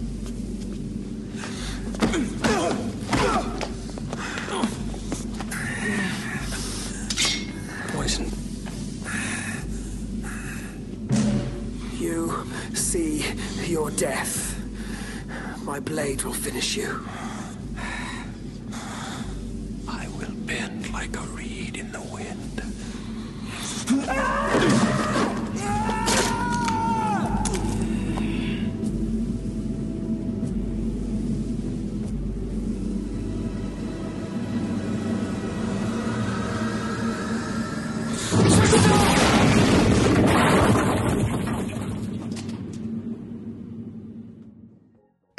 Les effets spéciaux. Ah, alors là, c'est un gros point. On en a parlé un petit peu au début. Je vais, je vais catégoriser le truc. Euh, parce que là, il y a du bon et du mauvais. Donc, on est en 84. Euh, les effets spéciaux, maquettes, fond bleu, tout ça, est... bon, les maquettes, c'est pas nouveau, mais le fond bleu commence à innover dans le cinéma. Mais voilà, pour catégoriser, commençons par le costuming, donc de Bob Ringwood. Les costumes sont vraiment très intéressants, énormément de détails. C'est, je trouve que c'est vraiment une, une, une, réussite intéressante. Bah, en fait, j'irais euh, même plus loin et je mettrais euh, dans le même sac euh, de, bah, on va dire, la direction artistique, même si quelque part, bah, les effets spéciaux aussi sont censés faire partie de la direction artistique. Mais bon, on va s'en tenir surtout aux costumes et au décor. Et c'est ça que je trouve vraiment très réussi parce que c'est à la fois c'est cohérent et en même temps euh, il y a une recherche vraiment intéressante euh, qui est originale. Et c'est c'est ça que j'ai euh, que j'ai apprécié. C'est que on sent qu'il y a vraiment un, un paquet euh, d'influences très très diverses. Je sais pas si tu as vu ça alors donc euh, encore une fois hein, aussi bien au niveau des costumes que que des décors. Mhm. ça peut être aussi bien une influence de de ce qui est art euh, extrême oriental oriental. Et puis en même temps, voilà, il y a, y a, ce qu'on disait, tout ce côté euh, très euh, victorien. C'est vraiment très très particulier là, ce, ce patchwork euh, d'influence culturelle. Et on n'est pas du tout, du tout dans, dans le côté très cliché de la science-fiction. Tu Mhm. sais, des espaces très euh, aseptisés euh, ou même des, des tu sais, les, les fameuses diodes euh, très chères euh, ouais, Mhm. aux années 70 et 80 etc là on n'est pas du tout là dedans c'est vraiment euh, comme une sorte de, de grand melting pot euh, culturel. On sent que là c'est vraiment des, des artistes à part entière qui voilà qui ont qui ont voulu faire ce mélange euh, Ah, un, un effort Ouais. vraiment, euh, vraiment, vraiment intéressant. hein. On sent qu'il y a eu tout un, tout un développement de, de, de multiculture là-dessus hein, sur ce costuming. Alors moi, juste un truc, j'ai j'ai vu aussi le, donc c'est une version adaptée de Dune pour la télé qui dure euh, 5 heures, 4 heures, je crois qu'il s'appelle Dune 2000. Et dans Dune 2000, euh, bon, bien sûr, en 5 heures, on peut faire des choses beaucoup plus fidèles au livre. Bien sûr, les personnages sont traités un peu différemment du point de vue costuming. Euh, les Atreides, pas trop. Ça reste des tenues assez militaires, bon, qui ont moins ce côté, comme on parlait, hein, de l'armée britannique euh, en Inde. Mais c'est les Harkonnen qui changent. Et là, j'étais vraiment impressionné par ce qu'on nous proposait. Donc là, David Lynch nous propose des vêtements de guerre, de guerrier en fait, de gladiator pour les Harkonnen. On sent euh, Rauta et euh, le baron Harkonnen vraiment dans ces sortes de pseudo-armures, de gilets pare-balles. Et là, dans la version de Dune 2000, je trouvais que c'était très intéressant. Les Harkonnen étaient représentés un peu comme une culture raffinée. Ils sont en soie et en couleur, euh, tu vois, qui. T'as l'impression que c'est un peu comme à l'époque de la Renaissance italienne. ah oui alors que dans le Dune de David Lynch c'est vraiment complètement l'inverse Complètement le contraire. sont Ah oui, oui. euh, vraiment comme des barbares hein. c'est vraiment le mot qui Et c'est ça qui est, qui est- qui est assez intéressant dans Dune 2000. Tout est un peu, euh, je dirais pas rococo, mais complètement euh, absurde quoi. Faye est à moitié à poil dans des dans soies rouges feu, et à l'arrière de son col, euh, de sa tunique, se trouve un sorte de de, triangle en soie avec des broches métalliques qu'il tiennent au-dessus de sa tête. Tu vois comme comme si à chaque fois que tu le regardais, il était dans une fresque. Et c'est vraiment intéressant. Et en même temps, je trouve que ça marche aussi bien que la prod avec David Lynch ont fait. Donc voilà, comme tu disais, ce côté barbare, tu vois, moi je trouve qu'ils ont vraiment ces armures de, de. Ils sont prêts pour le combat en fait. Même quand on voit Faye Rota dans son slip, là on voit Sting, euh, Sting en slip. Même le slip, tu vois, il a ce design un peu gladiator. Euh, oui, elle, est- elle est pas excellente cette séquence. C'est clair euh, oh putain, le- là tu vois, là ça fait vraiment années 80, mec. complètement Ouais, ouais. Euh, mais euh, voilà, donc juste pour dire, dans Dune 2000, je trouvais que ça marchait bien. Et ça montrait en fait que les, les Harkonnen étaient non seulement des barbares, des, euh, des, des horreurs, tu vois, de la galaxie des terreurs, avec une puissance, mais ils avaient un peu, tu vois, ce côté raffiné. Mais raffiné, euh, too much, tu vois, beaucoup trop en fait. Des couleurs euh, agressives, mais partout. Tu vois, de la soie partout sur eux. Et voilà, je voulais, je voulais parler un petit peu de ça parce que je trouvais que c'était, euh, voilà, comme on le disait, tout le contraire. Et c'était aussi une version euh, très intéressante. Parlons un petit peu des fonds bleus. Moi, je trouve que ça passe 50-50. Hein. Ouf, ça fait grincer Ah ouais. des dents des fois. Ah, c'est c'est exactement ça hein, c'est que en plus Il y a, euh, il y a une difficulté à maîtriser euh, les acteurs, puis qui sont après superposés sur la vidéo. Et il y a, il y a une difficulté à l'étalonnage qui était ratée. Et attention, hein, je veux dire, on est en 84. Euh, c'est quand même une époque où ces effets-là sont quand même euh, bien avancés. Il y a énormément ça. de possibilités. Je veux dire, quand on regarde la, la trilogie originale de Star Trek, donc Star Trek 2, 3 et 4, il y a énormément de fonds bleus utilisés sur les maquettes et sur des acteurs à un certain moment. Et là, ils sont pourtant, l'étalonnage est parfait entre les deux, ça se mélange parfaitement. Mais là, le contraste des acteurs posés après sur ces séquences vidéo du Sahara, ou je ne sais où ils tournent, ah, ça fait grincer des dents des fois quand même, merde. ça marche pas. Là, là je- j'ai employé le, le mot vraiment précis pour désigner ça. C'est c'est leur intégration qui n'est pas réussie en fait. Ah, le, le, le compositing est raté. Hein. Et c'est vrai que c'est dommage parce que parfois en fait ça euh, ça nous fait un petit peu sortir de l'état dans lequel on est euh, quand on est en train d'admirer euh, un décor un décor somptueux tout d'un coup. Exactement, Oula, ouais. est- en fait on est perturbé euh, dans la vision du film parce que parce qu'on sent que ça marche pas. Il y a vraiment des trucages qui ne marchent pas. Bah, tu vois, toute cette séquence où les Fremen attaquent pour reprendre euh, euh, le, le palais des Atreides à la fin, quand ils sont tous sur les verres, ils utilisent euh, les strange ways, cette fameuse façon d'utiliser la voix pour produire euh, des armes. Euh, là, ça se sent quoi, et c'est dur parce que c'est le climax du film, et cet effet-là abîme le climax, je trouve. Ouais. C'est bien triste. Mais pour rebondir, Basile, parce que ce film quand même nous propose quelque chose de fantastique, ce sont les matte paintings. Et là, quand même, grandiose et pareil à l'époque, c'est quand même une maîtrise, hein, euh, surtout des studios de la Fox, euh, comme ceux de Alien et Star Wars, qui sont magnifiques. Après, plus tard, euh, bah, Blade Runner, hein, des matte paintings. euh, mais- Époustouflant. Exactement, époustouflant. En fait, j'arrivais pas à trouver de mots tellement que ça me faisait rêver, tu vois, d'en parler. J'étais complètement perdu dans le matte painting. Bah c'est ça. Et puis alors moi je me rappelle, c'est un petit souvenir là, que je te livre comme ça brûle pour point. Euh, je me rappelle que j'avais vu à l'époque euh, dans un magazine quelque chose comme ça, une illustration euh, par rapport à Dune où on voyait un des fameux euh, vers géants. Je me rappelle que cette illustration, elle m'avait fait carrément rêver, Hmm. elle m'avait fait voyager. Je me rappelle, voilà, c'est c'est cette énorme euh, lombrique là qui sort du sable avec euh, avec les foudres euh, euh, autour de lui. Quand j'ai vu euh, les scènes du film où apparaissent justement ces fameux vers géants, Hmm. j'étais transporté de la même façon. Parce qu'il y a toute une mise en ambiance quand les vers apparaissent. Tu sais, il y a cette foudre.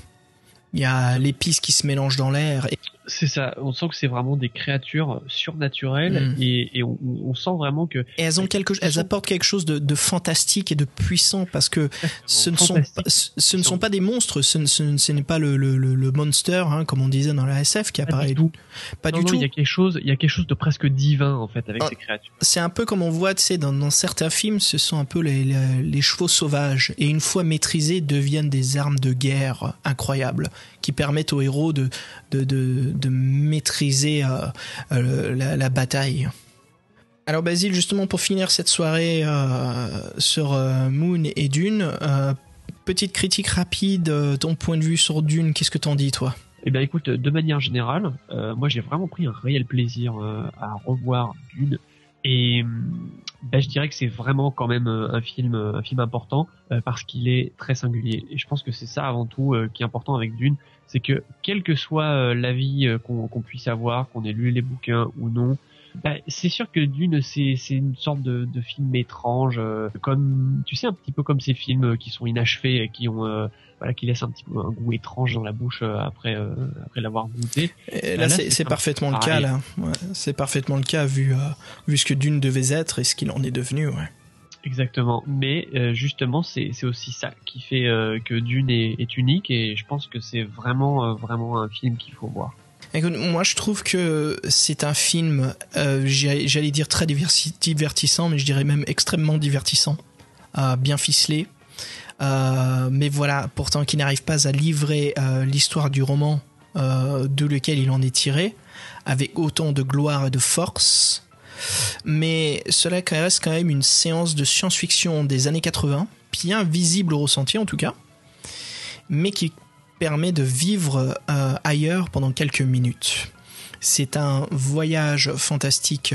Comment dire C'est du- Des burgers, c'est pas des cheeseburgers, du, du, des- du popcorn. Non. Justement, c'est pas du, à mon sens, c'est pas du pur divertissement. Hmm, exactement. C'est ce genre de film qui nous prend pas pour des cons, qui nous donne du divertissement, mais qui nous donne aussi une histoire assez profonde. Et le, le film maîtrise parfaitement, je trouve, cette tâche pour, pour, pour, pour le colosse qui est euh, le roman. Je trouve que le film réussit plutôt bien à, à le montrer euh, visuellement. Donc voilà, écoute, moi, pour noter ce film bêtement, je lui donnerais 4 verres des sables sur 5. Toi, Basile? Bah écoute, je pense que je lui mettrais à peu près la même note en fait. 4 verres de sable, ouais. Ouais, mention épice. Mention. bah écoute Basile, euh, c'est- c'est- ce fut quand même un podcast euh, assez fantastique, hein, pour nous un peu une, une épopée euh, space opéra. C'est ça, il y avait beaucoup de choses à dire justement, Euh, comme comme le, le roman de, de Herbert. Voilà, nous aussi on a dû condenser beaucoup de choses qu'on avait à dire. C'est difficile hein, de, de, de, parler de Dune en moins de, de 30 minutes. hein. Bah écoute Basile, après la science-fiction, je te propose pour notre prochain numéro qu'on passe... et si on passait à l'heroic fantasy? C'est ça, on va passer dans un univers assez euh, différent. Eh bien sur ce, euh, cher public, on vous dit à très bientôt. Et le mot de la fin peut-être? Father, uh, the sleeper has awakened.